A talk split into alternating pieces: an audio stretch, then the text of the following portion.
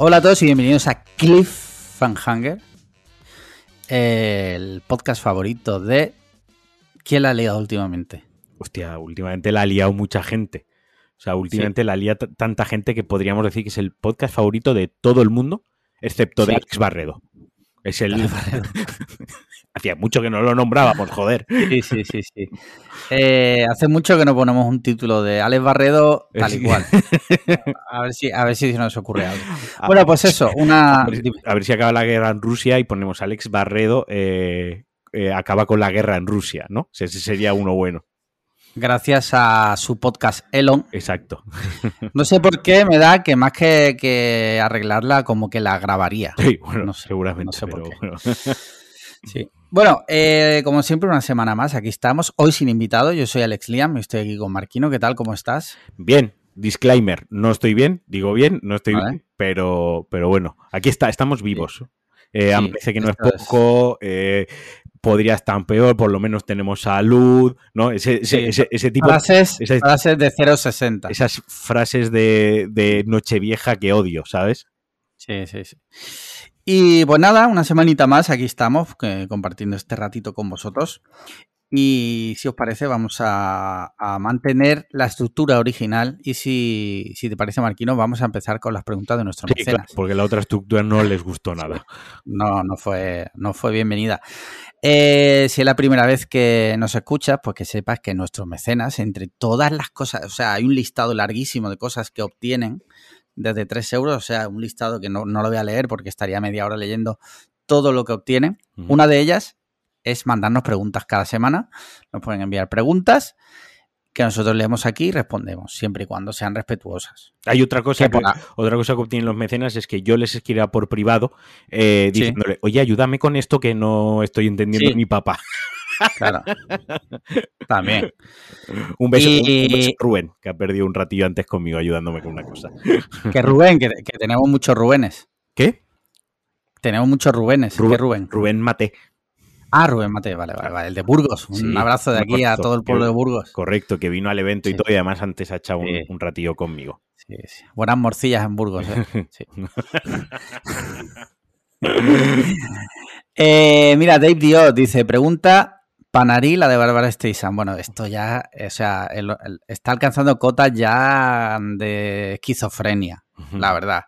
Pero bueno, dice, sin tener pareja estable, se os ofrece la posibilidad de adquirir un superpoder. Toda persona a la que mires, a la que miréis a los ojos durante dos segundos seguidos, sentirá una inevitable y descontrolada atracción sexual hacia ti. Obviamente esa persona estará por vuestro huesito. Me encanta porque Dave siempre propone cosas loquísimas. Dice, obviamente esa persona estará por vuestros huesitos y hará todo lo posible por saciar sus deseos con vosotros.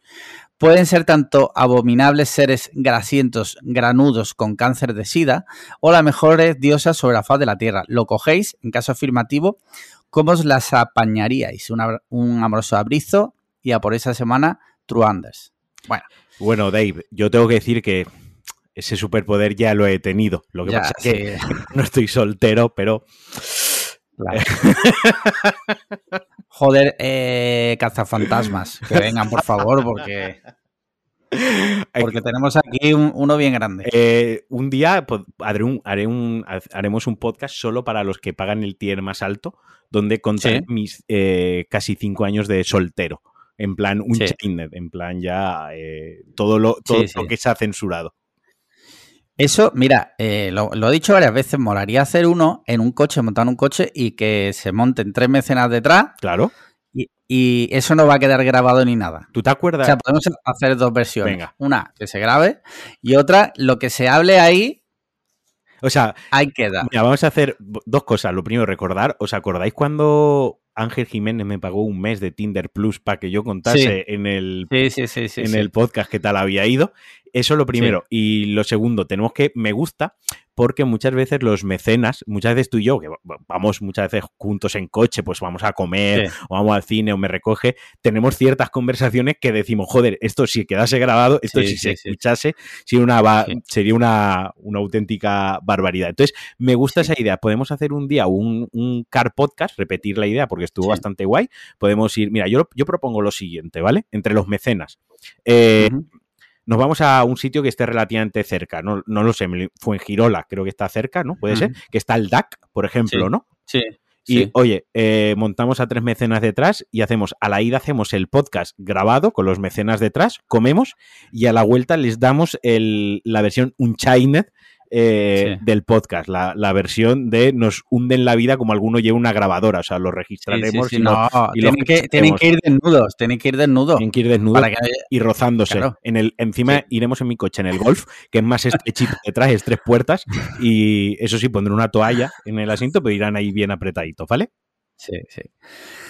Eh, mira, yo respondiendo a la pregunta de Dave, mira, no lo cogería, estamos hablando en un plano ya eh, teórico, ¿vale? Pues yo estoy casado, evidentemente no me interesa este tipo de cosas, pero en un plano teórico en el que yo no tengo pareja, bla, bla, bla, no lo cogería porque en el fondo de mí yo sabría que, esa, esa pasión que tiene la otra persona es irreal y que ha sido creada por una especie de hechizo que yo le he hecho con mis ojos. Entonces, en el fondo de mí yo sabría que es mentira y me daría pues bajona, con lo cual no lo quiero. Te, puedo, ¿Puedo reflexionar un poco acerca de eso? Sí, hombre, es tu podcast. Muchas veces cuando, cuando a lo mejor has visto a una persona y esa persona te ha visto a ti pues en un bar o en una discoteca, ¿no? O tal, y ha habido como, se nota, ¿no? Que hay un poco de química, un poco de, feeling. Tú realmente a la otra persona no la conoces y ella a ti tampoco te conoce. Incluso por redes sociales, si haces match con alguien en Tinder o por Instagram y quedas para tomar una cerveza, ¿no? Eh, aunque tengas una conversación corta y breve, tú no conoces a esa persona y esa persona ni tú a ella ni ella a ti, pero sentís atracción. Así que en realidad no es un hechizo, como tú estás diciendo, pero sí que hay una parte en la que se está sintiendo atraída por ti sin conocerte del todo, a lo mejor de una manera irreal, ¿no? Así sí, totalmente. Te conoce. Entonces, siempre que hay una atracción como la que plantea de, de, a primera vista, ¿no? Que eso lo hemos sentido todos alguna vez, sí que hay una parte de, irrealidad ahí, de, que no conoces realmente a la otra persona y bueno, te puede estar sintiendo atraído, pero a lo mejor no es real, a lo mejor eh, contigo habla 10 minutos y ya atracción cero, ¿no? O al revés. Pero sí que hay ese, puntito, ¿no? Mm. Es, más, es que si, si, lo, si ahondando más en el tema, incluso parejas que llevan años juntos, pero por ejemplo no han convivido juntos, sobre todo parejas jóvenes que cada uno vive en casa de sus padres, por ejemplo, muchas veces cuando dan el paso a la convivencia, esa relación se va a tomar por culo, porque resulta que realmente no se conocían. Ellos se conocían a lo mejor en un 50%, que era cuando salen por ahí las parejas a ir al cine, ir a cenar. Eso, esa no es la realidad del día a día de una convivencia. La convivencia es, pues eso, cuando tú convives con esa persona 24 horas y es ahí donde realmente se ve cómo es esa persona. También te digo, y también se ve cuán, cuán fuerte o cuán estable o cuán bien cimentada, que no, no, quería decir eso porque suena a taza de Mr. Wonderful, está una relación, porque tú puedes conocer muy bien a una persona, pero cuando te vas a convivir con ella, siempre surgen cosas. O sea, la, la, convivencia, el engranaje perfecto no, no existe, ¿vale? Pero ahí está el ejercicio que hagas, ¿no? De, de, de saber ceder porque se la aceptación del otro, bla, bla, bla. que él te acepte a ti o que ella te acepte a ti, que cedan, también eso forma parte también de la convivencia, quiero decir, no, no va a ser todo perfecto, y, pero eh, cuando se van a vivir juntos y se dan cuenta no conocer a otra persona y la relación se va a la mierda, bueno, a lo mejor no es un problema de no haber convivido juntos y no, a lo mejor es que la relación en sí no era fuerte. ¿Sabes? Porque, porque si no hablas las cosas, si no se pueden, cuando son cosas de convivencia, hombre, otra cosa es que tu pareja te llegue todos los días borracho a las 4 de la mañana pegando portazos. Eso no es convivencia, es que eso así no se puede vivir. Estamos yo, yo, yo he conocido parejas que a lo mejor uno de los dos le gustaba muchísimo. Llegaba el fin de semana y se iba con los amigos. Vale, es mm. un día, vale. Pero cuando ya es por sistema, eh, si la otra persona lo acepta, bien, pero si la otra persona no le gusta, porque cuando llega el fin de semana lo que quiere es estar contigo porque estás toda la puta semana trabajando, pues... Ahí está, ahí está.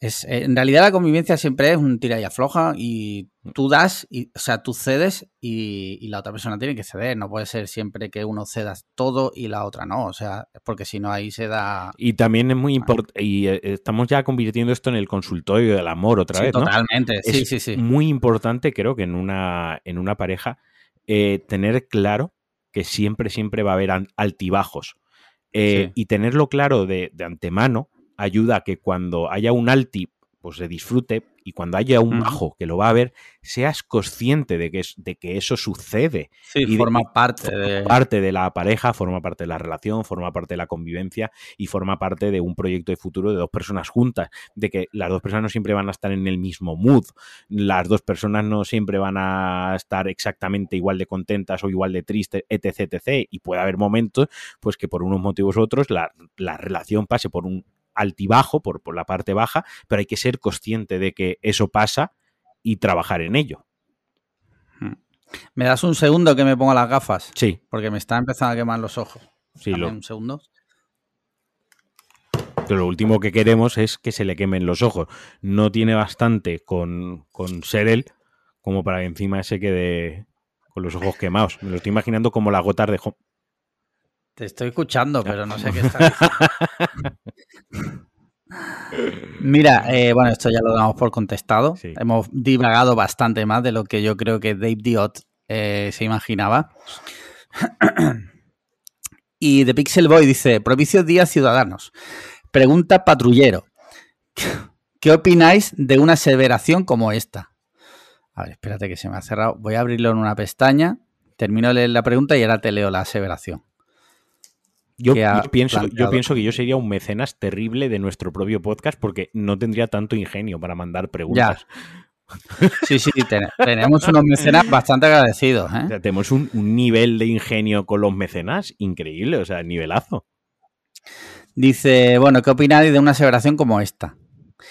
Eh, y manda un link de un Twitter que son dos capturas de pantalla que te leo la siguiente te, si me lo, una noticia. Si, si, me lo mandas, igual lo puedo hasta ver contigo. Te lo, te lo mando, pero lo, aún así lo voy a leer sí, para claro, que. Pero es que si tenemos, teniendo la tecnología. Sí, Lleva razón. Vale.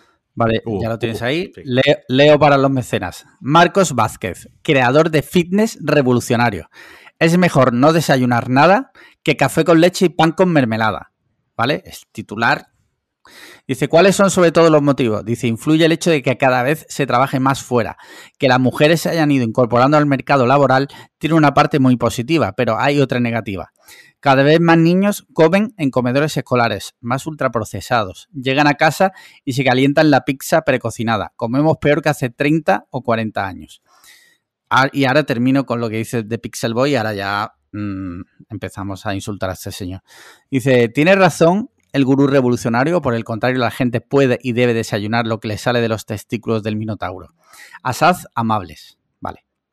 Mira, Marcos Vázquez, te voy a decir una cosa. ¿Por qué en lugar de hacer, estar haciendo entrevistas de mierda y vomitando mierda por la boca, no eres tú el que se queda en casa y cocina bien para toda la familia? ¿So payaso? Quiero decir, no, no sé. Es que, a a que es que él está, está, revolucionando el fitness, entonces, claro. Sí, a ver, el fitness no se, re, no se revoluciona solo, hay que revolucionarlo. Exacto, será subnormal el tío payaso que revolucione el fitness tu mujer y tú te quedas en casa, ¿no? O sea, es que yo creo que. que ah, mira, te digo una cosa: lo de es mejor no desayunar nada con un café con leche y pan con mermelada, bueno, eso es tu opinión de revolucionario del, del, del, del fitness, ¿no?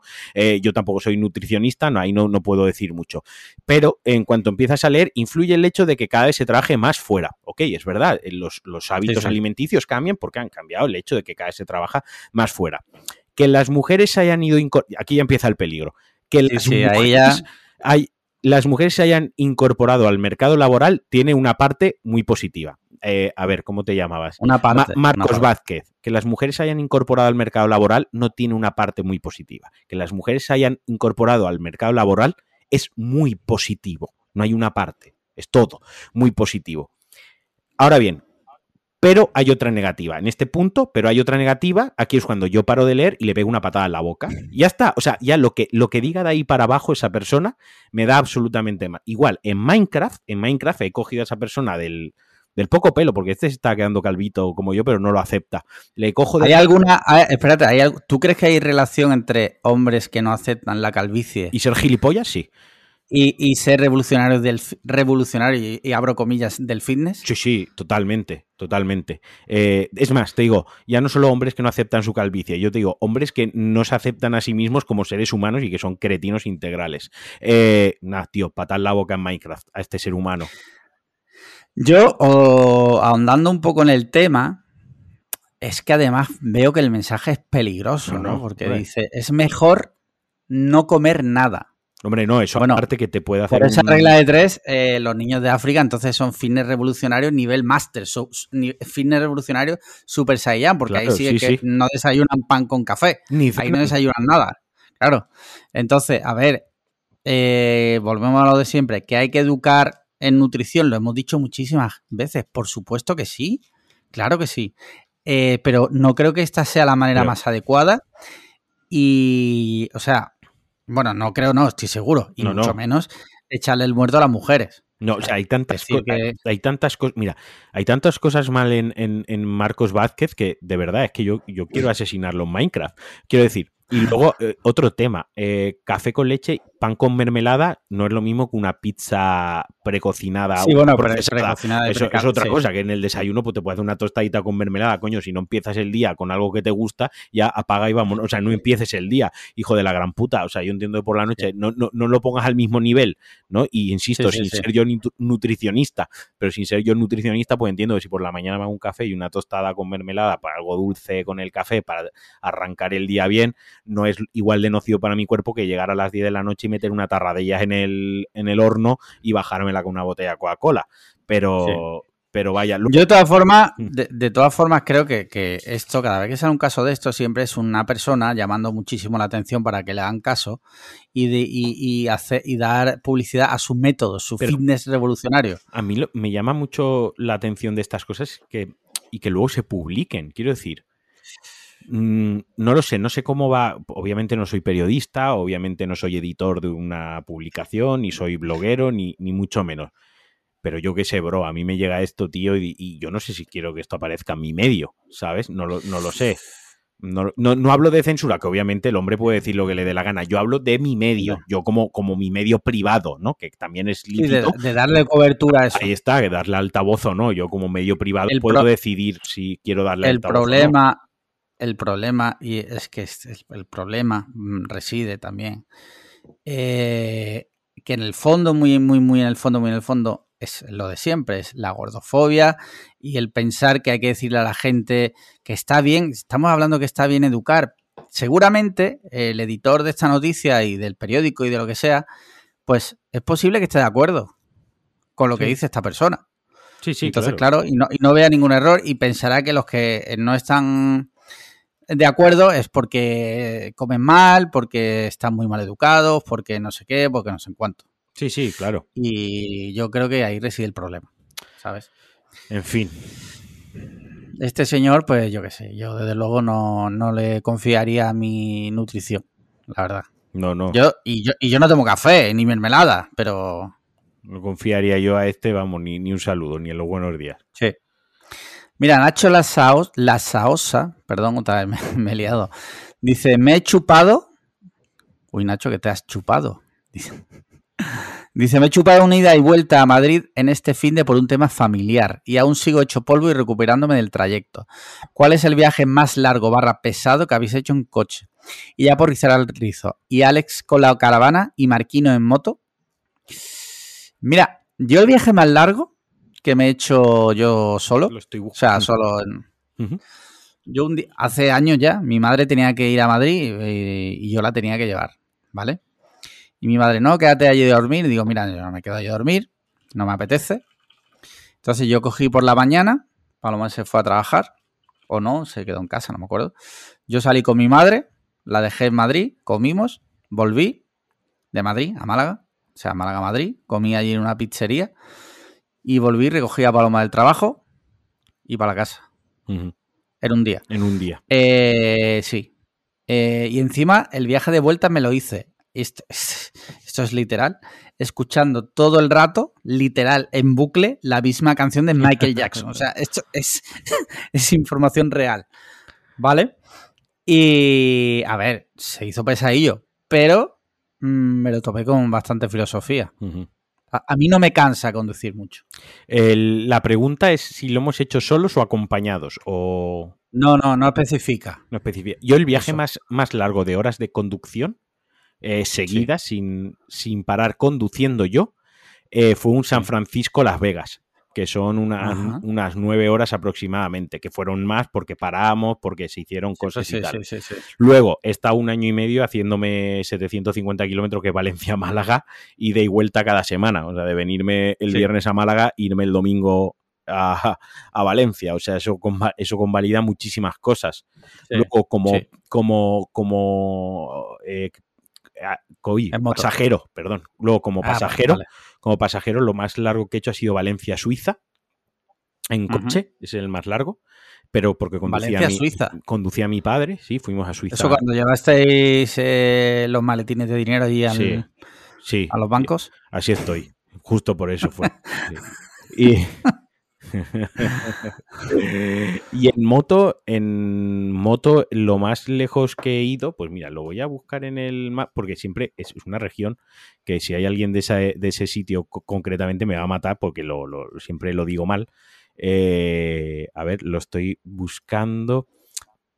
Eh, eh, eh ah, mira, Real Sitio de San Ildefonso, que eso está cerca de Segovia. Es el viaje más, más, más. ¿En moto? en, moto. ¿Valencia, ¿De Valencia allí? Sí.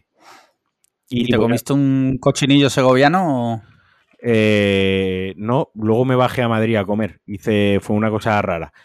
Eh, fueron, pues mira, 4 horas 41 minutos en, coche. Ah, y me estoy acordando, otro día, mira, ahora me estoy acordando que hace, en 2019, mi amigo Guille, que tú hablaste con él, que te hizo una entrevista para el periódico y tal, celebró su cumpleaños en la Sierra de Madrid y salí por la mañana de Valencia, me pasé todo el día en la Sierra de Madrid de fiesta, de cumpleaños y tal, y a la una de la mañana me cogí el coche y me volví otra vez a Valencia. Eso lo pasé mal, tío esa vuelta la pasé francamente mal, se me hizo muy dura, porque a las dos y media de la mañana, tres de la mañana, desde las seis de la mañana despierto, de haber estado de fiesta en la piscina, el sol, comer y tal, sin nadie en la carretera, o sea, hubo un momento durísimo, tío, durísimo, porque yo me duermo conduciendo, yo soy de esas personas que conducir le da sueño. Yo el viaje más largo en caravana, ya terminamos con la pregunta de Nacho, que lo ha preguntado, fue volviendo, bueno, la, distancia es la misma la ida que la vuelta, pero la vuelta se nos hizo más larga, volviendo de Lisboa esta Semana Santa, que yo creo que hicimos casi al final como nueve horas. Pero claro, íbamos muy tranquilitos, como ya vas de vuelta, pues ya no es como cuando vas a la ida que estás deseando llegar, sino que la vuelta pues, te lo tomas más tranquilo, ¿no? Paramos varias veces, eh, que si comes, que si tal, y, al final echamos, hombre, nueve horas, no sé, pero ocho horas fácil. Fácil. Sí. Y así, porque ya otros trayectos, no sé, porque por ejemplo, cuando hice Manhattan, Filadelfia, no sé cuántas horas, pero fueron menos seguro. Seguro, seguro, seguro. Y ya, pues nada. Con la caravana sí me gustaría, cuando tenga más tiempo, eh, de esto que subirte a Francia y eso, pero para eso necesitas mucho tiempo porque no puedes hacerlo. Dos días para ir, dos días para volver. Correcto, sí. Eh, tienes que parar mínimo una vez a la ida y otra vez a la vuelta. Yo hice una, y yo solo hice una vez un viaje en caravana largo pero fue de una semana, pues eso, que era Valencia, eh, no me acuerdo, Asturias, ¿no? En plan, paramos en Burgos, creo, además, en medio. En Burgos, eh, ahí a ver a Rubén Mateo. Luego de Asturias a Bilbao, de Bilbao a Andorra, de Andorra a Barcelona, Barcelona a Valencia, o sea, fue como haciendo etapas. sí, sí, sí, sí, sí, tuvimos una semana. Muy bien. Muy bien, pues yo creo que con esto Nacho ya puede saciar sus su curiosidad. Sus dudas, su, curiosidad, sí. Sí, mira, doctor Mateo Bustamante dice, Marquino Socorro, ya he terminado todos los juegos que hago. es que anoche grabamos le recomendé como 20 juegos a eso. ¿Ah, sí? Sí, sí, le, es, eh, lo, enfocamos como una persona que ha estado 10 años en coma. Eh, eh, qué juegos le recomendarías de los últimos 10 años, ¿no? O sea, un día podíamos grabar rollo un episodio eh, con si una persona está en coma, qué películas le recomendaríamos de los 10 últimos años para que entienda la evolución del cine en los 10 últimos años. le recomendamos solo eh, todas las de Marvel. Y ya está, no, es coña, es broma. Pero eso podría ser un capítulo, podríamos hacer un especial un día interesante con eso. Sí, que por cierto me acaba de recordar con eso un meme que hay bastante ahora que se mueve mucho por Twitter y tal, que es eh, rollo el guatón en, mil, en 2050 cuando vea que para entender eh, que Thor pide la, la, hamburguesa con queso, tiene que haberse visto 650 películas y 800 series de Marvel. Correcto. Para entender una referencia que luego no, no, no, no significa nada. Haremos un, haremos un especial, eso, eh, los 10 últimos años de cine, ¿no? Para alguien que ha estado en coma. Y todo el episodio, Paco de vuelta estará escuchándolo súper enfadado. En plan, como que nos estamos equivocando constantemente. Correcto. Pero bueno, es lo que tiene. Eh, es, lo que hay. Es lo mejor. Esto es lo mejor que tenéis y ya, está. claro. Mira, eh, Radio Gea dice, muy buenas, acantilado y percha. ¿Eso qué es? ¿Eso es algo? Me suena mucho, acantilado y percha. No lo sé. Dice, mucho tiempo sin mandar, sí, mucho tiempo sin mandar mi pregunta Pedrerol, así que, sí que va. Dice, necesito excusas reales y que puedo usar de verdad, no jokes, para no ir este puto domingo a una boda en Granada en un balcón de la Alhambra al puto sol a la una del mediodía, con traje, chaqueta y encima sin barra libre. Y aunque la hubiera, yo no puedo beber porque tengo que conducir de vuelta. Una puta mierda, joder, qué asco, matadme. Tonto el que lo lea. Muchas gracias y seguid así, que cuando se me acaban los capítulos mi coche parece más grande y vacío. Emoji, carita triste. Un abrazo. A ver, yo le diría que eh, una excusa que puede utilizar es que tiene un evento de cliffhanger, pero no la usa para su propia boda y era verdad. Así que esa por descartada automáticamente. A ver, la excusa que se utiliza para todo recientemente es que tienes COVID. Claro, exacto. Si realmente, si realmente no quieres ir, Mira, pues di que tienes COVID. Tú te vas a la farmacia, te compras un test de antígenos, te hacen la prueba, aunque salga negativo, le haces una rayita en rojo y le pasas a la persona que toque, le, se lo pasa y le dice, Ve, que tengo COVID, no, no puedo, no puedo. Sí, sí, sí, sí, sí. Y ya está, y yo creo que nadie te va a decir nada. Lo que pasa que, claro, no sé hasta qué punto la otra, la otra cosa es que le puedes decir que tienes cáncer metástasis fase terminal, sí. Y que te quedan 15 días de vida y que no quieres gastar uno en, la boda en Granada. Y luego, si se te alarga la vida, no pasa nada porque dices, no, pero yo soy como Walter White, que aunque tenía metástasis, duré como siete temporadas más. Exacto. O, y, morí. O puedes decir que has dejado de desayunar tostadas con mermelada y eso te ha curado. Te ha, alargado la vida muchísimo. Eh, siguiente pregunta. Mario Ruiz Moreno dice: Hola Alejandros. Os traspaso una pregunta que leí en Twitter hace unos días. ¿Os consideráis más o menos inteligentes que la gente de vuestro entorno? Eh, bueno, os preguntan que lo he entonado mal. Dice: Entiéndase por entorno a familia, amigos, vecinos, compañeros de trabajo, siendo cero el menos inteligente y 100 el que más. ¿En qué porcentaje os situaríais? Un abrazo y a tope con el podcast. Ah, curiosa pregunta, porque a este respecto, hace, hace unos años creo que hicieron como un estudio y le preguntaron a, lo típico, preguntan a no sé cuántas mil personas eh, y la gran mayoría de la gente se siente más eh, inteligente que los demás. ¿Sí? Sí. No sé, tú... Yo, yo me siento el más tonto de la gente que tengo alrededor. Sí. Yo me siento estúpido casi siempre. Eh, al lado de... Que no lo digo al... O sea, quiero decir, tengo la suerte de, que me siento rodeado por gente muy inteligente, mucho más inteligente que yo, gente, pues eso, a la que yo recurro mucho, pregunto cuando tengo dudas, cuando necesito ayuda, cuando necesito consejo, cuando necesito algo, porque yo realmente, no, yo no me pondría, de toda la gente que conozco, yo no me pondría, vamos, en el top 5 personas inteligentes, ni mucho menos. Tengo, yo me considero bastante cateto. Lo que pasa es que lo suplo con, esfuerzo y, constancia. Pues lo que tú haces de rodearte de gente inteligente, si no recuerdo mal, es lo que recomendaba, no sé si era Rockefeller o uno de estos que tiene mucho dinero, eh, o que tuvo mucho dinero, porque Rockefeller ya, ya no vive, que es siempre rodearte de gente más inteligente que tú. O sea, que siempre en la sala que tú estés, tú estás en una sala, que tú nunca seas el más inteligente y así siempre aprenderás algo de lo que te aporten. A ver, yo tampoco elijo rodearme de. No, tú, este como es inteligente sí y este como es tonto no. No, no. Evidentemente. que no se entienda así, es simplemente que ha dado, dada circunstancias, sí, me siento pues que estoy rodeado de gente súper válida, súper inteligente, gente súper brillante. Eh, y yo pues no, no lo soy, yo tengo otras cualidades, tengo otras cosas buenas, pero esa no, no considero que sea una de ellas. Yo, sin embargo, eh, yo me considero la persona más inteligente que conozco. O sea, 100%. 100%. No, no, hombre. A ver, yo me, considero una persona inteligente. la más inteligente que conozco ni de coña, o sea, no creo. No. No sabría decirte tampoco ahora mismo quién creo que es la persona más inteligente que conozco, pero... Algún día me gustaría que alguien me explicase bien la diferencia entre inteligente y listo, porque no sé si es lo mismo. Eh, no es lo mismo. No es lo mismo. No es lo mismo. No es lo, mismo. Por ejemplo, un listo, por ejemplo, ¿quién, quién podría... Alguien inteligente, por ejemplo, pues eh, un científico de estos que ha descubierto no sé qué, hmm. ¿vale? Es una persona muy inteligente. Un listo, pues el que llega a un sitio, hay una cola tremenda y de repente ves que, que se la salta, de alguna forma. Eso es un listo. Eso es un listo, sí. Sí. Bien, bien.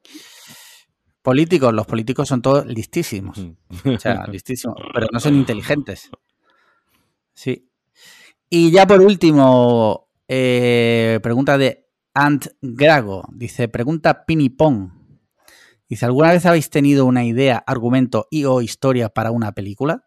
Deleitaros, deleitadnos con vuestra imaginación, por favor. A ver. ideas. Yo me monto muchas películas. Claro. Todo el día me estoy montando películas en la cabeza. Yo ideas tengo miles. Que valgan para algo. Eh, pues yo creo que no, porque si no, no estaría aquí. Claro. Pero sí, ideas tengo. Yo tengo un par de ideas para un corto o para un par de cortos, así que no las voy a contar porque me gustaría algún día llevarlo, llevarlo a cabo, la verdad. Sí. Sí, yo las ideas que he tenido, pues yo la verdad no, no las valoro como, como la posibilidad de que ni siquiera de contarlas, porque no creo que la verdad que valgan para mucho. Entonces, pido disculpas a nuestro mecena, pero es que la verdad es que no creo Lo que, quiere es que se la contemos para él hacerla claro. y llevarse el claro que como el de la red social, ¿no? Claro, correcto. en la película que supuestamente Mark Zuckerberg le robó la idea a los hermanos Winklevoss. Sí. Pues lo siento, amigo, pero tendrás que currarte tu propio guion. pues con esto ya terminamos las preguntas.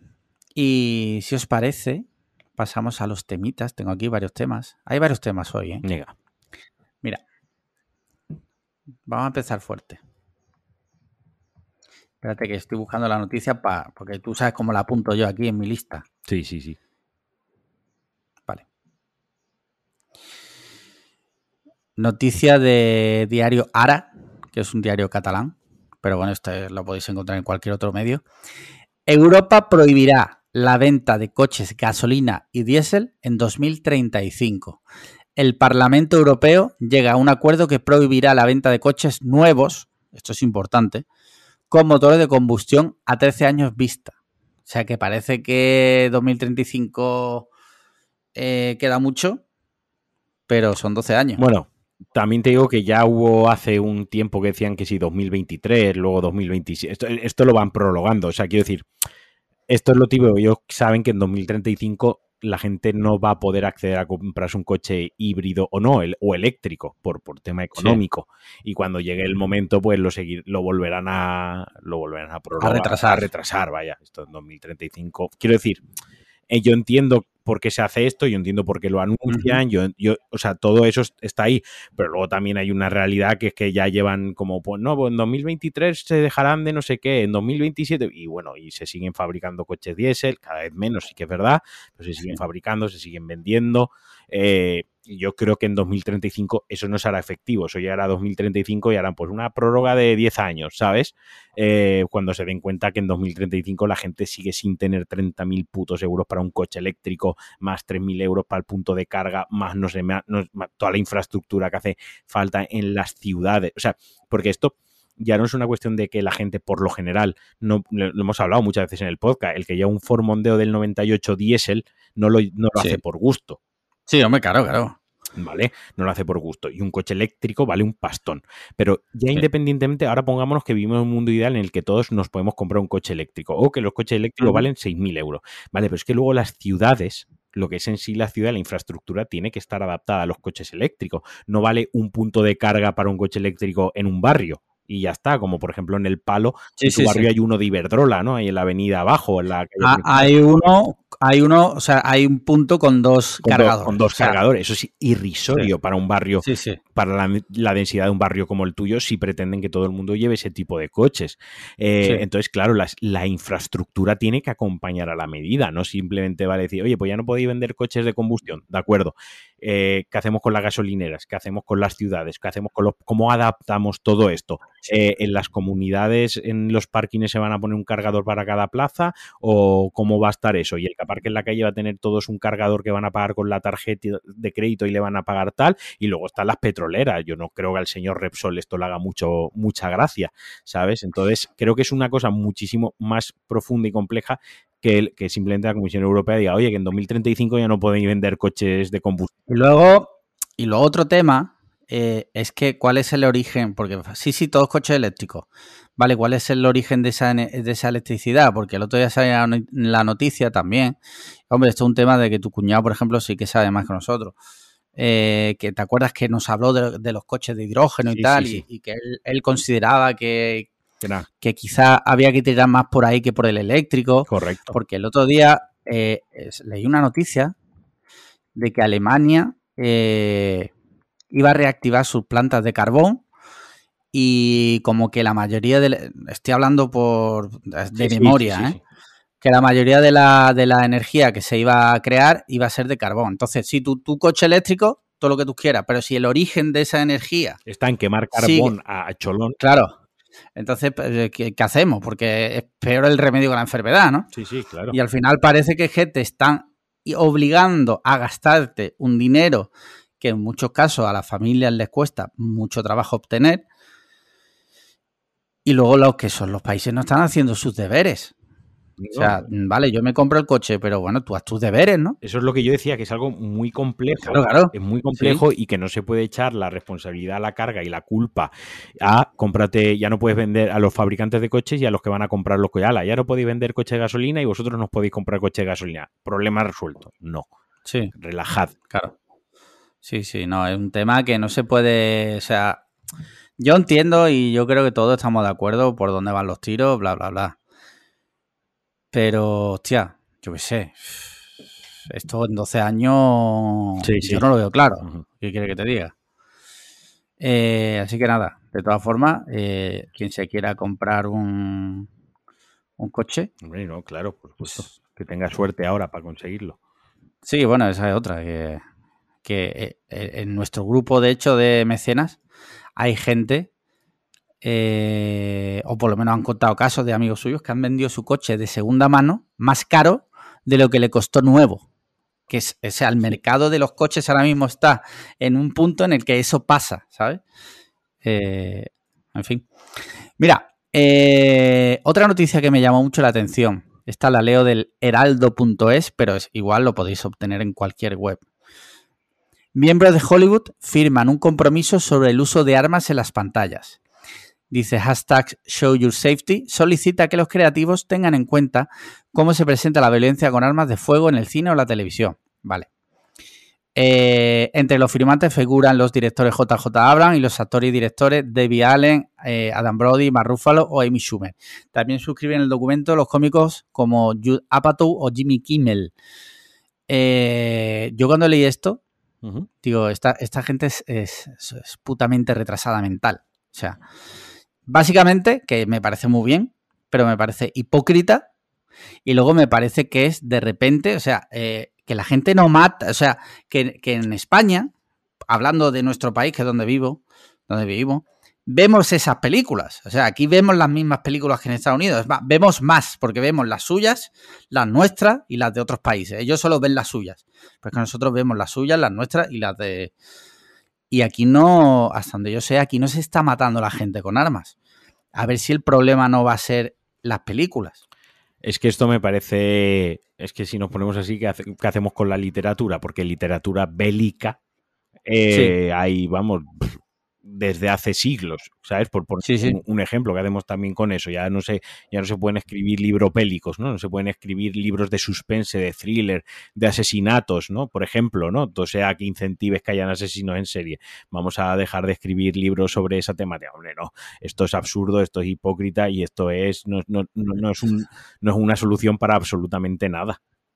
A mí me parece también que es como dándose ellos como mucha importancia, ¿no? ¿no? Bueno, vamos a tomar cartas en el asunto, vamos a, esto no puede ser porque está muriendo mucho, mucha gente, vamos a, no, a ver, que, que, que, hagáis las películas no tiene nada que ver, que, que el problema lo tenéis en que una persona normal y corriente puede comprar un rifle de asalto militar es media hora. Sí, sí, sí. Y automáticamente irse a un colegio, a una discoteca o donde sea y liarse a tiros. Ese es el problema. El problema no son las películas, al igual que no son los videojuegos, al igual que no son los juegos de rol, al igual que no es este podcast, ¿vale? Que ya sé que, vaya a ser que alguien se líe a tiros y digan, no, yo es que he escuchado Cliffhanger. Ese no es el problema. Ese no es el problema.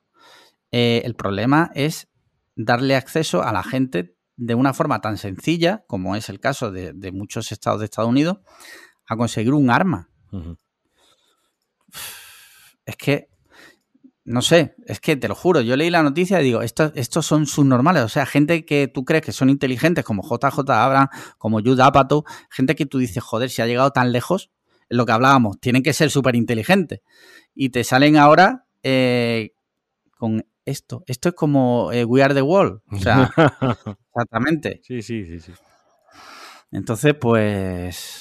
No sé. No sé. Eh, mira, tengo. Hoy oh, es que tengo bastantes cositas por aquí. Mira. Este es muy interesante también, ¿vale?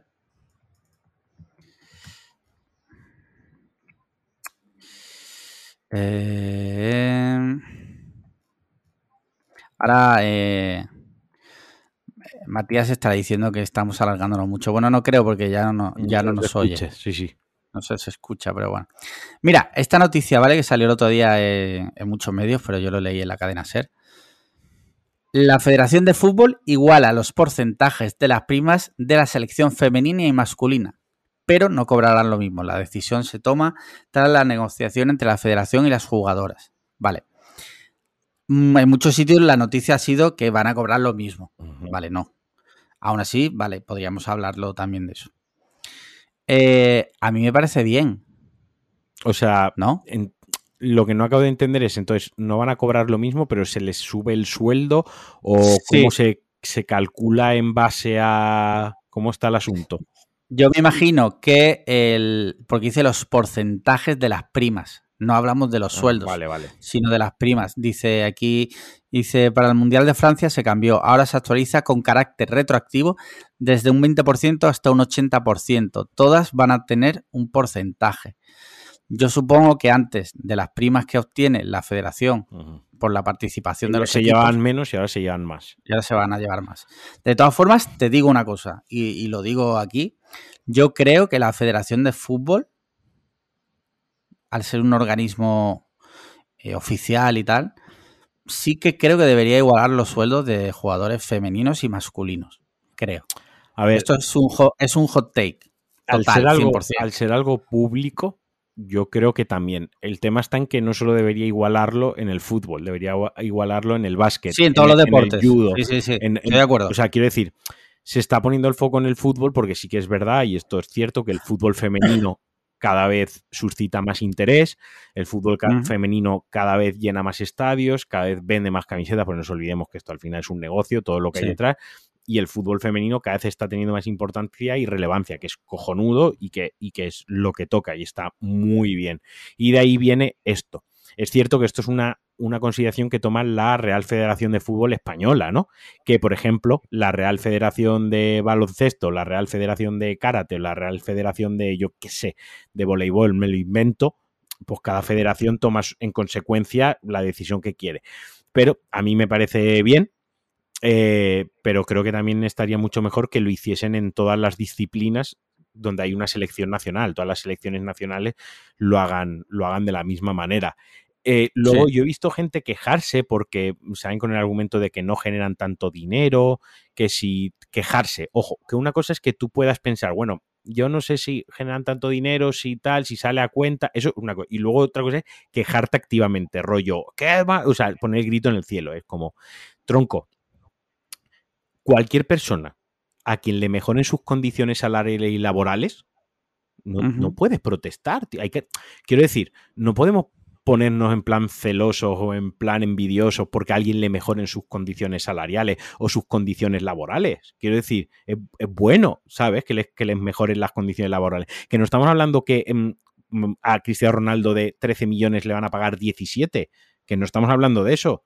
que estamos hablando que a las jugadoras de fútbol de la selección femenina, pues les van a igualar por lo que estás diciendo, la prima, qué tal, que no sé qué, es algo que habrán peleado, habrán llevado muchas discusiones, etc, etc, y lo han conseguido, una victoria, y siempre que alguien consigue una victoria en el ámbito laboral para mejorar sus condiciones sin que eso afecte a las tuyas directamente, no hay queja alguno, no, no, no, no sé, debería ser un buen motivo, ¿no? Luego ya en el fútbol o en las entidades y en las empresas privadas, privadas, podemos entrar a ver si el por poner un ejemplo, no es el caso del Barcelona, pero yo qué sé, imagínate el, el Villarreal, ¿no? Que paga más sueldo a sus jugadores masculinos que a sus jugadores, a sus jugadoras femeninas, ¿no? Y dice, ah, ya, bueno, pero es que un partido de fútbol masculino se me llena el estadio y para uno de fútbol femenino se me llena al 15%. Yo no, no, no puedo pagar lo mismo porque un partido femenino no me da el mismo ingreso que uno masculino, ¿no? Cuando el, fútbol femenino me dé los mismos ingresos que el masculino, lo equipararé eso ya me puede parecer mejor o peor, pero es una decisión de una empresa privada, ¿no? Donde se ve a un empleado o una empleada el rédito económico que le, que le, que le da, que le devuelve, y en función de eso, pues piensa cuánto le paga.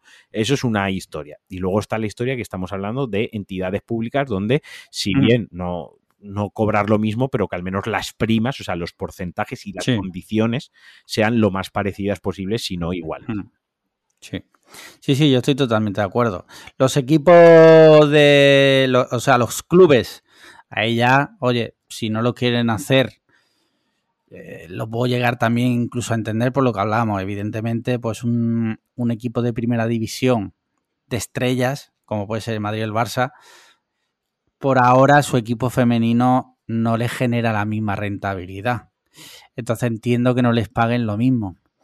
Pero volvemos a eso al ser la Federación Española de Fútbol, pues oye, habría que mandar también un mensaje, creo, y tiene cierta responsabilidad también. Quiero decir que si la selección femenina de fútbol gana un trofeo, lo gana para la Federación Española de Fútbol. Hmm. que el trofeo va para las eh, la hagan, lo hagan, o sea, el trofeo no se lo queda la capitana del equipo, o sea, el trofeo se queda en la Real Federación Española de Fútbol, lo ha ganado para la Real Federación. Entonces, ahí sí que se, y si lo gana un masculino, pues lo mismo, es un trofeo que hmm. ganan, o sea, al final es los trofeos se ganan, para eso para eso juegan representando a la selección con la selección etc, etc, ¿no? Entonces, sí que ahí sí que creo que debería ser lo mismo. Hmm. Así que nada, si sois mujeres eh, y os dedicáis al fútbol y nos escucháis, o sea, rizando el rizo muchísimo, pues, oye, sería interesante hablar con, una chica que, que, juega al fútbol, la verdad. Mira, otra noticia también muy que es de ayer, si no recuerdo mal.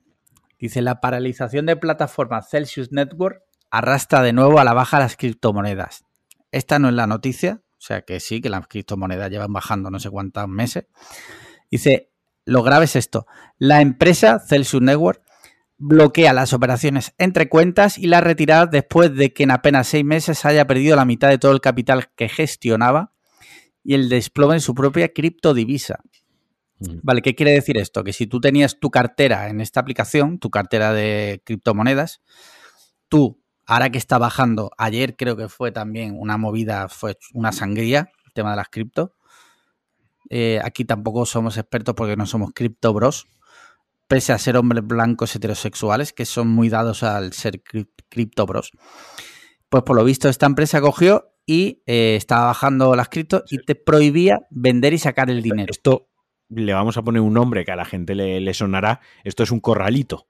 Totalmente. Esto lo que se ha hecho es un corralito. Un corralito es cuando no puedes retirar tu dinero. En, el, el, el, más sonado y el que todo el mundo tendrá en la cabeza sea el corralito de Argentina, el de los 2000-2001, que podían retirar, creo que eran 200 eh, dólares o pesos argentinos, no sé qué moneda exactamente, o al cambio eran como 200 dólares a la semana, es lo máximo que podían retirar. Esto es cuando una entidad bancaria retiene tu dinero por fluctuaciones del mercado, o básicamente porque se ha arruinado y no te puede dar dinero, y lo que eso es un, corralito, y en este caso pues es el corralito de, Celsius. Cripto. Sí, un corralito cripto. Eh, claro, esto en un momento dado, pues eh, lo curioso, o sea, a mí me parece gravísimo, obviamente, que tú tengas tu dinero ahí, porque bueno, yo mi cartera de cripto, ya lo dije aquí, creo que no, llega ni a 400 euros, lo que yo invertí en su día, que eso es una mierda, evidentemente, y si los, si los pierdo, de hecho lo invertí sabiendo que se podía perder y me da igual. Si pues bien. A, ver, me los daba a mí, gilipollas. No, coño, tú, me entiendes lo que te quiero decir. Sí, sí, sí. Eh, pero yo me imagino gente que haya invertido mucho dinero, de repente ver que está bajando y que tú quieres sacar antes de perder más y no puedes. Ojo, también te digo que he visto en Reddit sobre todo hay unos temitas bastante buenos de gente que, que, se está quejando ahora, pero bueno, lo que ellos querían en cierto modo, era de, una de las grandes bazas de las criptomonedas que no estaban controladas por ningún organismo. Pues esto es lo que tiene. Esto es uno. Plataformas no controladas. Claro, es uno, de, uno de los riesgos. Es uno de los riesgos. Quiero decir, esto aquí lo llamativo, o sea, eso lo primero es. Queríais que esto no se controlase, etc, etc, que, que está bien que tú apuestes por ello. Quiero decir, si es en lo que crees y es en lo que ves el futuro y tal, pues oye, a tope, pero, pero eso tiene unas consecuencias, o puede tener unas consecuencias, como por ejemplo esto.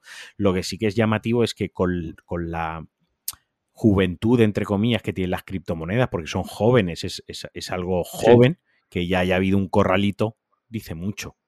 Quiero decir, mm. que haya un corralito en España o en Europa con el euro, con todos los años que lleva ya el euro, ¿no? O, con otras monedas, o en Estados Unidos, pongamos un caso, ¿no? Pues me lo estoy inventando, pues bueno, son sistemas económicos mucho más complejos, etc, etc, pero que en el mundo de las cripto ya esté pasando esto con algo que es tan joven y que acaba de nacer como aquel quien dice, si se pone en perspectiva, pues también es bastante llamativo. Sí. El problema yo creo que esto ha pasado porque muchas aplicaciones de estas y muchas carteras de estas, y lo, como se llame, ya digo que no soy experto para nada, eh, muchas son startups.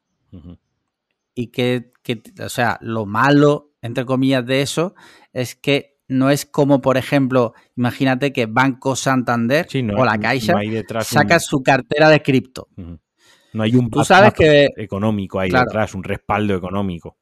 Correcto. Eh, si, si esto pasa con la cartera de cripto de la Caixa, yo creo que tú en cualquier momento vas a poder sacar tu dinero porque hay un banco muy grande detrás, que además es un banco que está siendo controlado. El tema está que la startup de Pepito Pérez, eh, fundada por el chino Random, que se ha levantado 300 millones de dólares en una ronda de inversión, que crea una aplicación, que la aplicación tú la ves y la aplicación es cojonuda, es muy bonita porque la han hecho los mejores diseñadores de San Francisco, bla, bla, bla, bla, bla. Pero detrás, detrás no hay un soporte económico para que en caso de pase esto, pues claro, ahí está el problema. Sí, sí, sí. Yo, la verdad es que mm, no vamos a dar aquí consejos financieros, ni mucho menos, pero yo, de verdad, si nos escucháis mm, el tema de las criptomonedas, no metáis muchísimo dinero ahí, macho, porque se está viendo que no, no es una cosa. Cada uno con su dinero que haga lo que quiera, eso es obvio. Pero, hostia, yo qué sé, tío. Yo no. No metas, no metas dinero que, que, vas a echar de menos y lo pierdes, básicamente. O sea, porque. imagínate meter 15.000 pavos y de repente que se esfumen. ya, no, no, sí, sí. Eh, mira, última noticia que tengo por aquí, que esta me pareció muy divertida. Escribió un ensayo, esto es CNN, CNN en español, escribió un ensayo titulado Cómo asesinar a tu marido y ahora fue condenada a cadena perpetua por matar a su esposo. Esto es una escritora, por lo visto, que, escribió un bestseller. Este, por lo visto, se vendió bastante. y a raíz de esto, pues han, han investigado y ella realmente mató al marido, no en Minecraft, ¿vale? o sea, No, ella... no, eh, lo que escribió no fue ficción, fue un biopic. no fue ficción. fue Sí, un sí, sí, sí. biopic suyo. Y la señora esta, pues Na- Nancy Crampton Brophy, autora del ensayo Cómo asesinar a tu marido, fue condenada este lunes a cadena de perpetua por asesinato de su esposo. En fin, eh, yo qué sé. Curioso cuanto menos, ¿no? Curioso cuánto Hay que separar la obra del autor, pero aquí es bastante complicado. Es complicado. Bueno, aquí por lo menos el jurado no la ha separado. Sí, sí, sí. Eh, ya está, quería terminar con esta noticia que era medio graciosa. O sea, eh, Cliffhanger out of context. Matan a un hombre. Nosotros terminamos esto con una noticia graciosa. Divertida, sí. divertida. sí. Eh, muy bien, ¿te parece que parlems de videojuegos? Sí, sí, sí. Has, eh, Está- me consta He que... estado jugando al de Quarry. El Sí, yo también. que- Ay, ¿sí? ¿La has llegado a probar? Sí. ¿Y qué te ha Sí, parecido? he llegado al, he llegado al capítulo 2. Ah, muy bien. ¿Y qué te Sí. está pareciendo de momento? Bien, bastante chulo. O sea, gráficamente lo veo que, que está bastante bien. Se ve bien. Luce bastante lindo. Sí es verdad que es, es- este tipo de juegos eh, son aventuras gráficas, por decirlo de alguna forma. Son muy cinematográficas. Sí, sí. O sea, es, es prácticamente una película en el que tú a ratos Después que pulsar un botón. Claro, claro, claro. y tomar decisiones. Que eso también es interesante, porque se presta mucho a que si lo rejuegas, pues cambias decisiones, cambia, que es, es una de las grandes bazas de este, del Detroit, de, de este tipo de juego, el tema de las decisiones, porque dependiendo de lo que hagas, pues ocurre una cosa u otra. Pero está chula y, y el argumento está bastante guay. A mí me está gustando. Nosotros vamos ya por el capítulo 6. eh, Ah, ¿sí? porque al final ese es lo que le pido, ¿no? Que es una, un slasher de campamento, la típica Sí. película de slasher de, de campamento, ¿no? Eh, con, Sí. con súper estereotipados los personajes, las conversaciones, los chascarrillos, todo. Y me gusta por eso, porque después de a lo mejor jugar, por ejemplo, un juego rollo Elden Ring, en el que tengo que estar Sí. ahí atento a que todo me va a matar, pues ju- jugar algo que a lo mejor durante tres minutos no juega realmente, o que puedo estar comiéndome unas Sí. papas, unos pistachos, eh, puedo estar un poco más recostado en el sofá, pasándome el mando y tal, pues también se agradece, ¿no? O sea, no, no, no digo que esto para jugarlo uno tras otro, cada vez que todos los meses me saquen uno, pues acabaría hasta la polla, pero uno o dos Sí. al año, pues oye, son experiencias ligeritas que se llevan bastante bien y, y está guay, está guay. Y, lo, y luego que hay actores conocidillos. Sí, Eh, bueno, está el actor de Scream, el Sí. coño, no, eh, Sí. ah, se me ha ido el nombre, Da- David Arquette. David Arquette y luego hay otros no tan conocidos, pero que seguramente si veis series Me llamo Er, Americanas. sale, uno de Me Ah. llamo Er. hay muchos, sí, sí, sí, sí. O sea que La, la- la hija de Mother Family, la hija pequeña de Mother Family Sí. también. sí es verdad, la chica, Sí, sí. no sé si sabes que esta chica eh, que se llama, que está por aquí, eh, Ariel Winter, joder. Mm. Eh, fue meme durante una época porque de repente cuando estaba Mother Family, que hacía un personaje así como una chica así como rollo nerd y tal, Sí. de repente salieron unas fotos suyas que tenía dos tetas como dos cabezas de nano. ¿Vale? Eso es dato, dato. Y fue meme durante una época. Creo que la muchacha al final se terminó operando porque tenía problemas de espalda y demás. eh, porque era muy joven y eso. Pero, hostia, sale también una actriz que sale también en. Joder, es que sale gente conocida, por ejemplo. Sí, sí. Esta actriz que se llama Lynn Shade, que sale en las de Insidious, que es la abuela. Sí, sí, sí. Sale Ethan Suplee, que es el, el que hacía de gordo en American History X. No, no, sí, Este estos, que es- estos juegos suelen contar con no ac- actores triple A, a lo mejor. Sí, no. sí, sí, sí. A lo mejor, Bueno, claro. por ejemplo, en el primero que sacaron, el de Until era Sammy Ramel. Sammy Sí. Ramek. Sí, es verdad. Era el. Rami Malek. Eso, Rami Malek. Rami- Joder, tío. Rami Malek y la, y la rubia Sí, sí. de la serie Héroes Claro, también. correcto.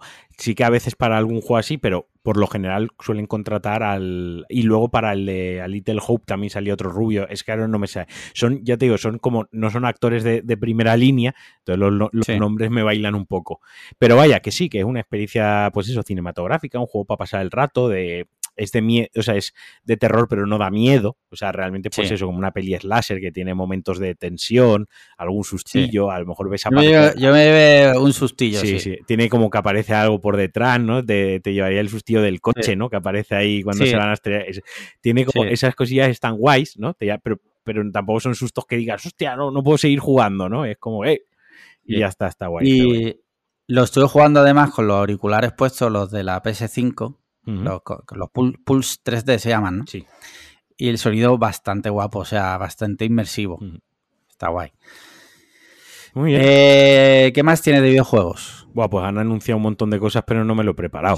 La verdad, porque no han estado la semana pasada eh, con los showcase estos, con los anuncios, con el, esta semana debería ser el E3, pero no es el E3, es esto que se ha organizado un poco paralelo y han salido, pues, a mí de todo lo que se ha enseñado hasta ahora, lo que más hype me ha dado ha sido lo que se enseñó del Starfield, que es un juego que van a sacar de exploración espacial y luego van a sacar mucho juego de, miedo también a lo, a lo, terror espacial como el Calisto Protocol y cositas así bastante chulas. O sea, a los, a los amantes del género de terror les vienen meses muy buenos por delante. Vale. Eh, genial. Tema series. ¿Cómo vas? ¿Qué estás viendo? Seguimos viendo The Star Cage, eh, que me encanta, ya creo que le queda solo un capítulo. Eh, eh, también estoy viendo por mi cuenta a dos metros bajo tierra, ya voy por el final de la segunda temporada, me flipa la serie, me encanta. Sí. Muy buena. muy buena, muy chula. El humor negro que tiene, cómo trata los temas y demás. Además es una serie muy de su, de su momento, ¿no? De los 2000, que es cuando creo que se estrenó la serie, 2000-2001. Eh, es muy de ese momento, ¿no? En, todo, cómo se trata todo. Me gusta mucho. Y luego empezamos a ver Obi-Wan. Tengo súper sentimientos encontrados con esa serie, tío. Tengo. ¿Sí? es que es como. O sea, hay gente que parece que ha perdido la perspectiva de lo que en su origen era Star Wars, ¿no?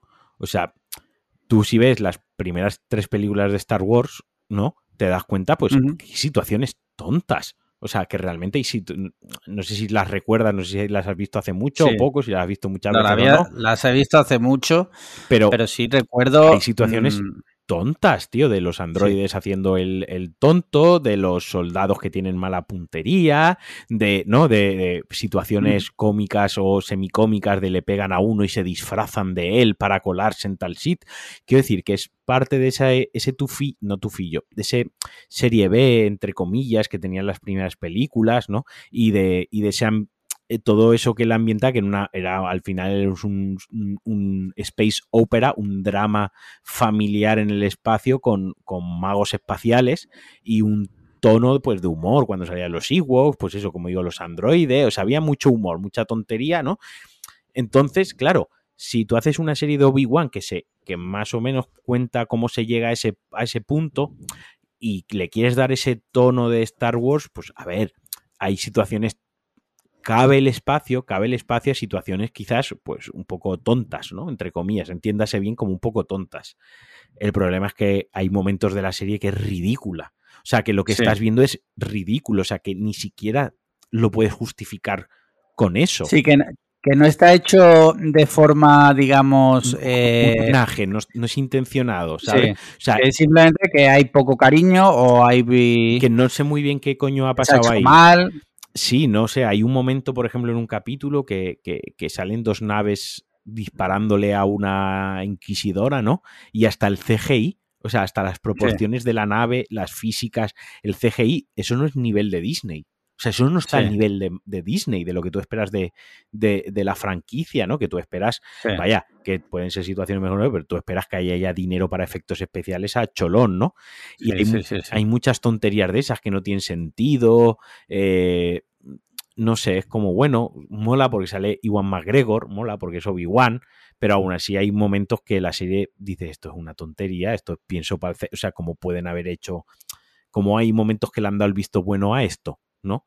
y es una pena. Ya te digo, tengo sentido en encontrar porque luego sí que hay cosillas que me gustan, la veo a gusto, ¿no? Es como me gusta la historieta, los Jedi, como los, sus conflictos internos, ¿no? Al final la serie. El caso. La serie va sobre. Perdóname, perdóname que te corte. Es que estoy leyendo aquí que cada episodio tiene un presupuesto de 25 millones, ¿eh? que no es Pues poca cosa. hay un- ¿eh? hay una escena, tío, en el último capítulo que de verdad que salen dos naves disparándole a una inquisidora que está ahí mm, con los disparitos, con el sable, esquiva- y que está Sí. mal hecho, tío. Es que eh, de verdad que dices, hostia, esto lo han hecho deprisa y corriendo. ¿Qué ha Los pasado becarios. Sí, sí, no sé, no sé, tío, ya te digo, en fin, eso. De series, Vale. ¿tú qué tal? Mira, yo terminé de ver Malaca. Que bueno, sin más. Lo que pasa es que ya la empezamos, la quisimos terminar tam- también porque está, como está rodada en Málaga, ya por la curiosidad. Y hemos empezado a ver The, The Staircase, La serie. sí, la serie, porque yo el documental ya la había visto y Paloma no, tampoco le gustan los true crime. O sea, le gusta cuando es ficción, cuando es real no, le da, le da mal rollo. Entonces los true crime me, lo- me los trago yo solo. Y me está gustando bastante, o sea, la serie está muy bien. Y que está muy bien hecha. Se nota que es HBO lo que hay ahí detrás. Está hecha, pues lo contrario de Obi-Wan, está hecha con mucho cariño. eh, o sea, mucho cariño de hacer un buen producto, ¿vale? Porque es que tratan hasta la grabación del documental que luego se emitió en Netflix. Eh, entonces, joder, y luego el caso en sí, o sea, el argumento. Si te dicen que es una serie de ficción, eh, tú dices, eh, creo. "Ah, es, muy, es muy falsa, Muy falsa. ¿sabes? ¿sabes? Pero eh, porque que- lo, que- habla- que- lo hablaba con Paloma. ¿Qué, qué porros han fumado, ¿no? Sí, sí, sí. O sea, el caso independiente, porque va, es- ocurre un crimen, que es una, bueno, un crimen. Una mujer aparece muerta, la serie va de eso, los primeros 10 minutos. Una mujer eh, aparece al pie de unas escaleras con la cabeza abierta. Y sale una investigación para ver si ha sido accidente o la ha matado al marido, que es un escritor y político. Eh, en base a eso, pues empiezan a investigar y tal. No, no, voy, a, no voy a contar spoilers. Pero es que todo lo que ocurre, dices tú, no, es que no puede ser. Eh, ¿Cómo es posible que todas estas cosas, independientemente que sea o no culpable, es como, ¿cómo es posible? La vida, la vida privada de algunas personas es alucinante, es Sí, sí. impresionante. Y las casualidades, tío. Pero muy recomendable. Si tenéis HBO, vedla. Eh, no hace falta que hayáis visto el True Crime, o sea, podéis verla directamente de la ficción y luego, si os interesa, os veis el True Crime y así comparáis. Yo lo voy a hacer, yo lo voy a hacer. Hay momentos que son, vamos, eh, prácticamente calcados. Y además lo que tú decías, van a estrenar ya mismo el último. Son ocho episodios, si no me equivoco. Sí, el viernes lo estrenan, pasado mañana. Y, y es verdad, un fallo que tú dijiste el Sí, otro día sí, en el sí. grupo de, de mecenas, que cuando hablan en francés No lo subtitulan. no lo subtitulan, pero es que hay conversaciones enteras en No, francés. hay como cinco minutos, hay escena de cinco Claro. minutos en francés, pero es que luego hay eh, alguna escena en alemán que tampoco la subtitulan. Que tampoco. Tienes no que, entiendo. Tienes que irte, poner el idioma en, in- Sí, en inglés. inglés, leer la conversación en inglés, luego volverlo a ponerlo en castellano. Sí. Es un coñazo, no entiendo esto. Rollo que a mí me dio en gana y digo, mira, la pongo en español la serie, directamente las voces y que le den por culo, ¿sabes? Es que no entiendo por qué, por qué hace eso. No sé. Y luego, yo por mi cuenta empecé a ver The Voice la segunda temporada.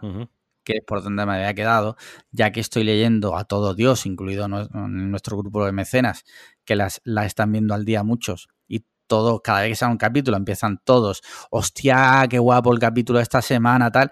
Entonces quiero ponerme al día porque quiero, quiero verla.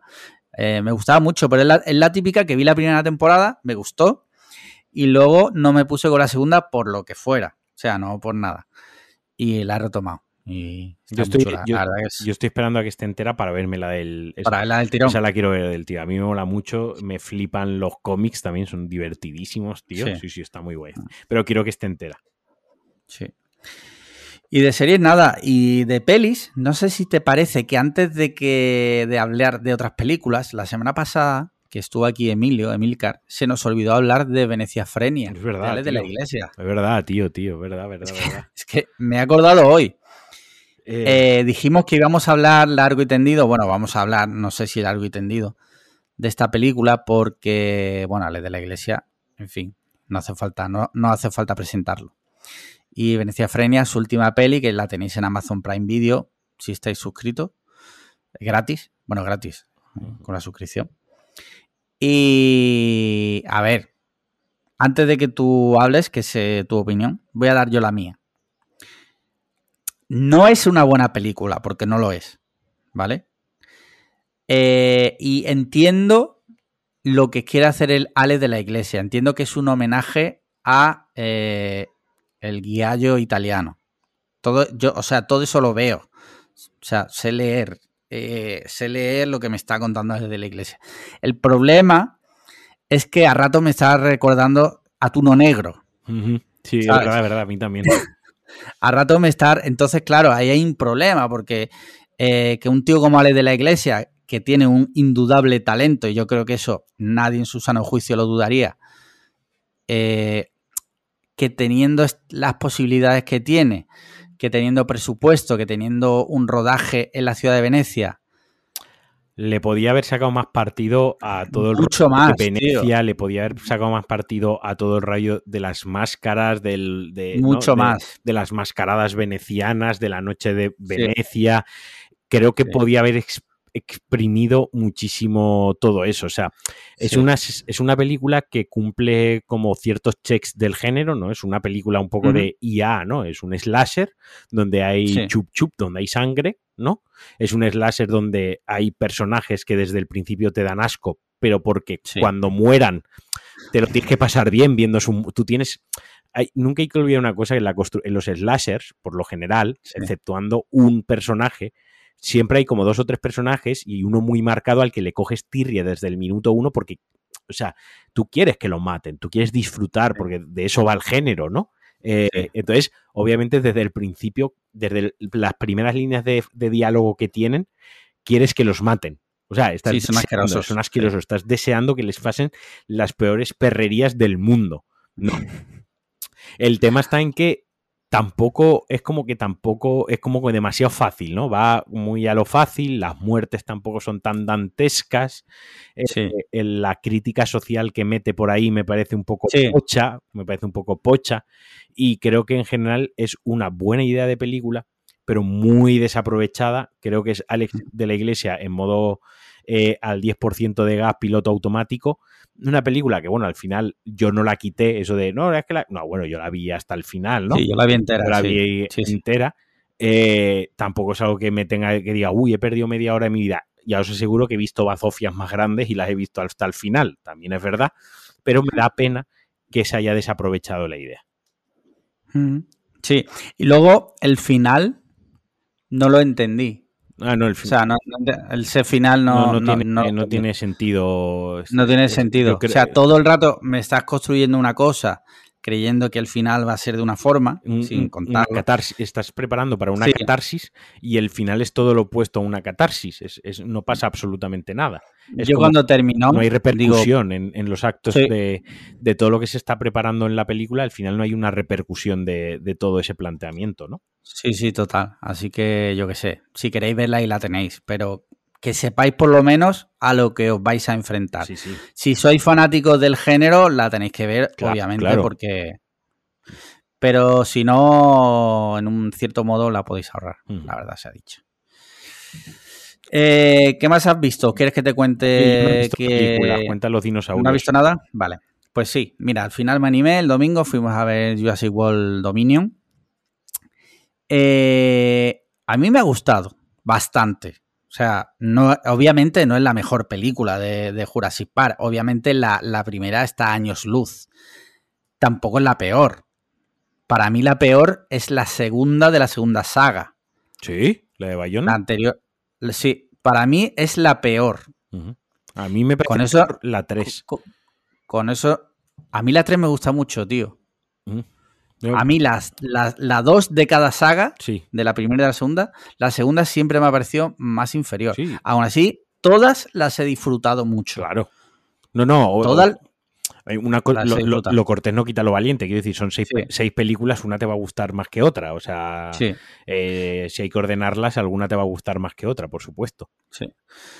Pero a mí me ha gustado mucho. Eh, sí es cierto, tira mucho de homenaje. Hay varios momentos que no quiero spoilear para no estropearlo que recuerda literalmente a escenas de la primera película y están ahí. para el fan, o sea, un niño chico que la está viendo por primera vez, esa referencia no la va a pillar. Eso está hecho para gente como tú y como yo, que, que de pequeño vio las películas, que, que, ha crecido viendo y reviendo Parque Jurásico, porque es, es, que es un puto peliculón, y están ahí, todas esas cosas están ahí. Eh, es verdad que a veces puede resultar tontorrona, pero a mí me ha gustado, tiene incluso algún momento de terror. Uh -huh. O sea, de, de, hay un momento que están ahí luchando por la vida y la muerte contra un dinosaurio que tiene plumas. A mí esa escena me encantó. O sea, yo la disfruté un, un huevo, ¿eh? Que a mí ves, por ejemplo, de la 2, la escena de terror que tiene ahí rollo Bayona, ¿no? Sí, Cuando está sí. en la casa el dinosaurio Sí. por el tejado, que sí que hay su... Por ejemplo, a mí ese trozo me gusta mucho de la película, porque creo que le da mucha personalidad a, a- a algo muy encorsetado y que Jurassic Park, Jurassic World es una franquicia donde hay mucho dinero detrás y donde las cosas están como Sí. muy medidas y muy cuadriculadas y donde no hay tanto espacio para, para el cine de autor y para la creatividad, ¿no? Donde tienen los directores tienen las manos un poco más atadas, ¿no?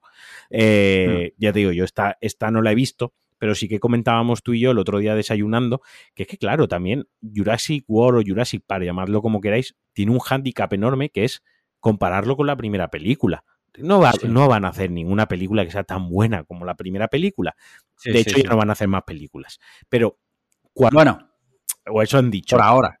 Sí. Pero cuanto antes asumas, o cuanto antes se hubiese asumido que ninguna película de Jurassic iba a ser tan buena como la primera, eso te permitiría disfrutar de las siguientes. Sí. Si tú vas con la expectativa de que esta cómo se llama, esta es Dominion, ¿no? Dominion, Eh, sí. si tú vas aquí esperando que Jurassic World Dominion, ya el nombre es terrible, o sea, ya en sí, ya el nombre te está dando una pista de que, de que no le podían haber dado una vuelta, ¿no? Si tú vas esperando que Jurassic eh, World Dominion sea igual de buena que Jurassic Park, Tienes un problema con las expectativas. Ya deberías saber que no va a ser igual de buena. Pero porque el 90 o 99% de las películas en general que se hacen no son igual de buenas que Jurassic Park. ¿Vale? Lo que pasa que entonces, dentro de la propia saga, juegan con el hándicap de que hay que cumplir las expectativas de esa primera película. Y hasta ahí no se puede llegar. Entonces, creo que hay que dejar de lado un poco eso. Hay que dejar un poco de lado eso y disfrutar de que al final estás viendo una puta película de dinosaurios, que es otra Sí. cosa que no justifico que porque sea una película de dinosaurios vale que sea mala y por eso se tiene que disfrutar, pero la película puede ser buena y de dinosaurios, como por ejemplo Jurassic Park 1 y como por ejemplo a mí sí que me gusta The Lost World, Jurassic Park 2, a mí sí que me gusta, o sea, se demuestra que una película de dinosaurios puede ser buena, pero también es verdad que oye, pues tampoco es esto Ciudadano Kane, ¿sabes? Que que hay que dejar hueco, pues eso, a las flipaduras, a la fantasía, a que esto, pues a los niños les tienes que vender muñequitos de dinosaurios en Navidades, de que también tienes que medio contentar a los cebolletas de nuestra edad que van a ir a ver la película, y hay que quitarse un poco y ir, ir un poco con el, el espíritu de pasarlo bien viendo dinosaurios en, la, en, la, en la pantalla. Que luego la película es una pifia, pues yo qué sé, puede ser, ¿no? Pero bueno. A mí, desde luego, ya te digo, no me pareció una, una pifia ni de coña. O sea, a mí me pareció bastante, bastante decente. O sea, y muy disfrutable. Yo eché una muy buena tarde. Y no me fui con la sensación de vaya coñazo, hemos estado aquí dos horas y media y encima la película es una mierda. No, para nada. Ya te digo, no va a ser mi película favorita de Parque Jurásico, pero yo la he disfrutado bastante. Así que yo ya te digo, si, a los que estéis dudosos de ir o no ir, vedla, porque además yo creo que en cine se disfruta bastante. ¿eh? Pues muy bien. Pues nada, ya nos lo hemos finiquitado hoy. Pues sí, esta semanita ha sido un poquito más corta. La semana pasada fue más larguito, esta semana más corta. Y la vida, la vida a veces es así. Dicho esto, pues... Bueno, mira, eh, voy a aprovechar para decir una cosa. Eh, lo de las camisetas. Que no lo hemos dicho por aquí, sin especificar mucho tampoco de, de interioridad ni nada. Como bien sabéis, eh, lanzamos una colección de merchandising diseñado por nuestro director creativo Ingeru Herrera, que es un puto crack, nuestro amigo. Y mucho, mucho lo habéis comprado, estamos súper agradecidos. Ha habido un problema con, el, con este proveedor, ¿vale? La tienda ya está parada, ahora mismo ya no existe. Eh, si alguno por casualidad tenía algún problema, le pedimos disculpas porque éramos total desconocedores de esto. Nos ha llegado algún caso y lo hemos solucionado. Hemos puesto solución a esto. pero que sepáis que nuestro compromiso siempre ha sido con vosotros, o sea, de que siempre se entregara el material 100% calidad de como nosotros entendemos que debe ser. Entonces, por eso hemos decidido pararlo y ya en septiembre habrá una nueva colección, como ya os dijimos, y en ello estamos. Pero quería que, eh, por si alguien decía, oye, ¿y la tienda? ¿Y por qué no puedo comprar la camiseta? Hay motivos y ya está. Mm, muy bien. Y bueno, pues ya sabéis, 5 estrellas en Apple Podcast, comentarios y likes en iVoox. Eh, y ya está. Nada. Un abrazo a todos. Un abrazote. Venga. Muy bien. Chaito. Venga. Chao. Hostia. Hostia, pero de verdad que esta vez no lo ha dado a grabar, tío. No, esta vez no le he dado. ¿Ya? Joder. ¿Lo paro ya? Páralo ya, páralo ya.